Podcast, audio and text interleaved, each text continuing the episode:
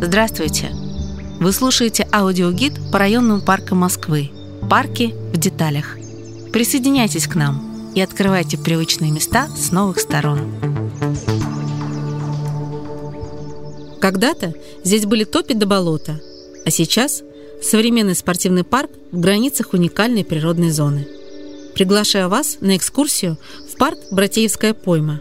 Мы прогуляемся вдоль Москвы-реки, познакомимся с историей района Братеева – и узнаем много интересного.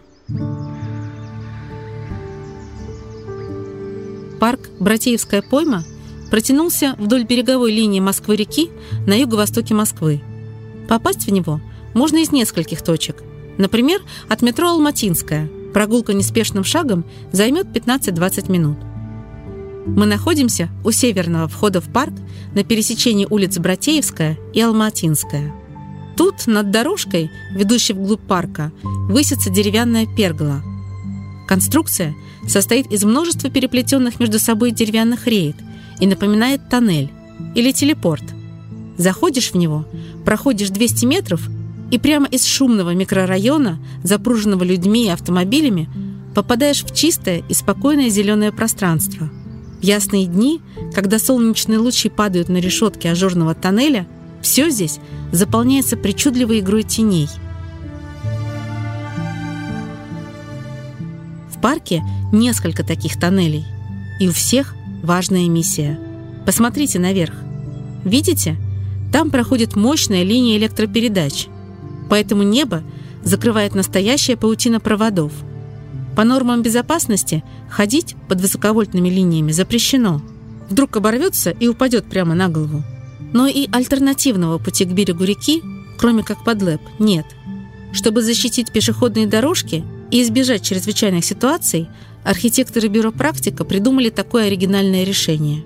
Оно даже имеет официальное название – «Братеевские телепортеры». Углубимся в парк, а я расскажу историю этих мест. Давным-давно здесь располагалось село Братеево – Почему оно так называлось, никто точно не знает. Но есть разные версии. Согласно первой, самой популярной, топоним произошел от русского имени братей. Так звали первого владельца поселения. Имя было не церковным и поэтому очень редким. До наших дней оно не дошло. Вторая версия звучит более фантастически, зато красиво и символично. Она гласит, что до XVIII века село носило название Слободка – но после страшной эпидемии чумы, прокатившейся по России в 1770-72 годах, все его население вымерло. В живых остались только два брата. Они-то и возродили деревню, и построили деревянную церковь, храм усекновения главы Иоанна Предтечи. В честь них новое поселение назвали Братеевым. Есть и третья версия, историческая, которая, возможно, ближе всего к правде. Считается, что именно здесь, на территории современного района Братеева, встретились и побратались перед Куликовской битвой войска великого князя Московского Дмитрия Донского и его двоюродного брата, доблестного воина Владимира Андреевича Храброго, князя Серпуховского. История района растянулась на несколько столетий, но он до сих пор считается одним из самых молодых в столице – Массовая застройка здесь началась только в 80-е годы.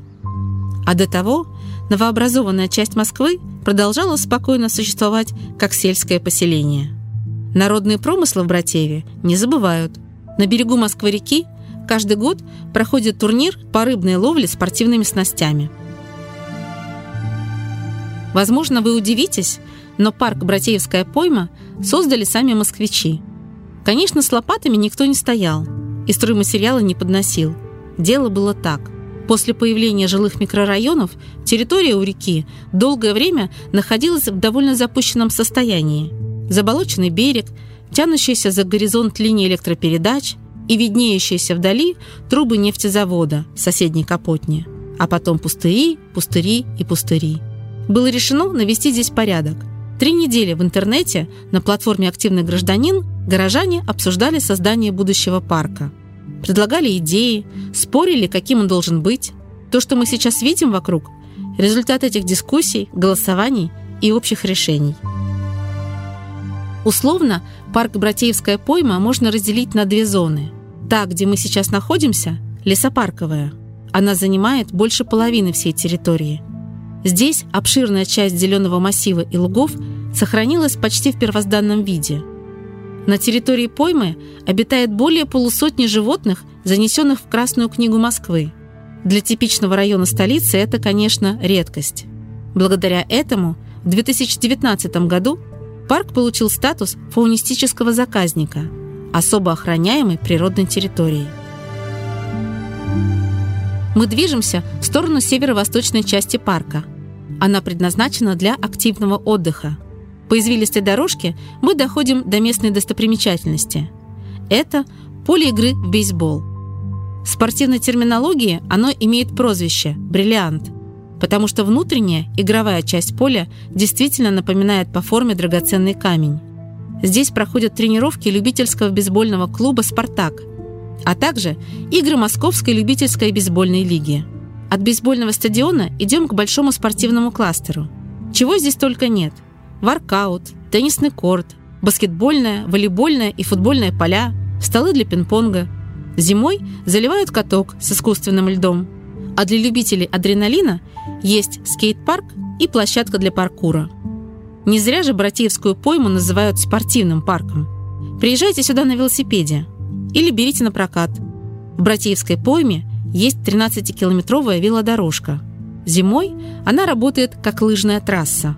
На нескольких участках велодорожка проходит под тоннелями-перголами. Помните, мы говорили о них в самом начале? Проезд с ветерком внутри таких телепортов доставляет особое удовольствие – для удобства в парке организованы 4 велопарковки и пункты проката, а еще есть кафе и площадки для фудтраков. Если мы пройдем спортивный кластер вдоль, то окажемся на площадке со сценой и трибунами на сотню мест. Летом это место превращается в кинотеатр под открытым небом. Берег Москвы-реки совсем рядом. В хорошую погоду здесь так и хочется прилечь на деревянный шезлонг – и на несколько минут раствориться в тепле солнечных лучей. Мы обязательно вернемся сюда. А пока пойдем в направлении противоположном набережной, по дорожке, которая находится между летним кинотеатром и спортивным мини-парком. Что мы любим делать на природе? Правильно, готовить на углях, жарить мясо, рыбу или овощи на решетке. Для этого в парке отвели отдельное место. Тут и столы, и беседки для больших компаний, и отдельно стоящие общественные мангалы. Кстати, вы знаете разницу между мангалом и барбекю? Слово «барбекю» намного старше. Оно пришло из испанского языка в 15 веке. Так, коренные жители стран Карибского бассейна называли каркасы с палок, которые размещали на специальных опорах над огнем и использовали для жарки мяса. Сейчас же барбекю собирательное наименование всех типов приспособлений для приготовления продуктов на решетке. Мангал – обычно прямоугольная жаровня, где для готовки используется не решетка, а шампуры. Но если вы попробуете мясо, приготовленное на мангале и барбекю, то разницу во вкусе, скорее всего, не почувствуете. Наша экскурсия подходит к концу, поэтому по той же дороге мы возвращаемся к реке. Параллельно спортивному кластеру вдоль берега реки проходит пешеходная дорожка. Полтора километра неторопливой прогулки и красивых видов.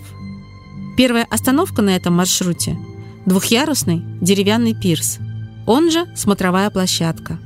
Можно занять один из шезлонгов и отдохнуть, а можно спуститься пониже к воде и понаблюдать. Вдруг повезет увидеть какую-нибудь живность. Не забываем, что мы находимся в фаунистическом заказнике – Идем дальше. По пути нам встретится длинный навес с подвесными качелями.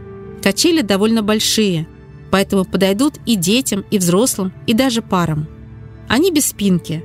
Качаться можно в любую сторону. Но советуем не пренебрегать видом на реку. Он просто фантастический. Если останутся силы, продолжите прогулку в северную часть парка. Там пешеходная дорожка петляет, то приближаясь к берегу, то отдаляясь от него – а в конце выводит к небольшому деревянному пирсу со спусками к реке. Поблизости есть много ажурных беседок домов, где можно забыть о времени и провести целый день с книгой или фильмом на планшете. Наша экскурсия подошла к концу. До встречи в следующем парке. Эта экскурсия подготовлена при поддержке программы мэра Москвы «Мой район».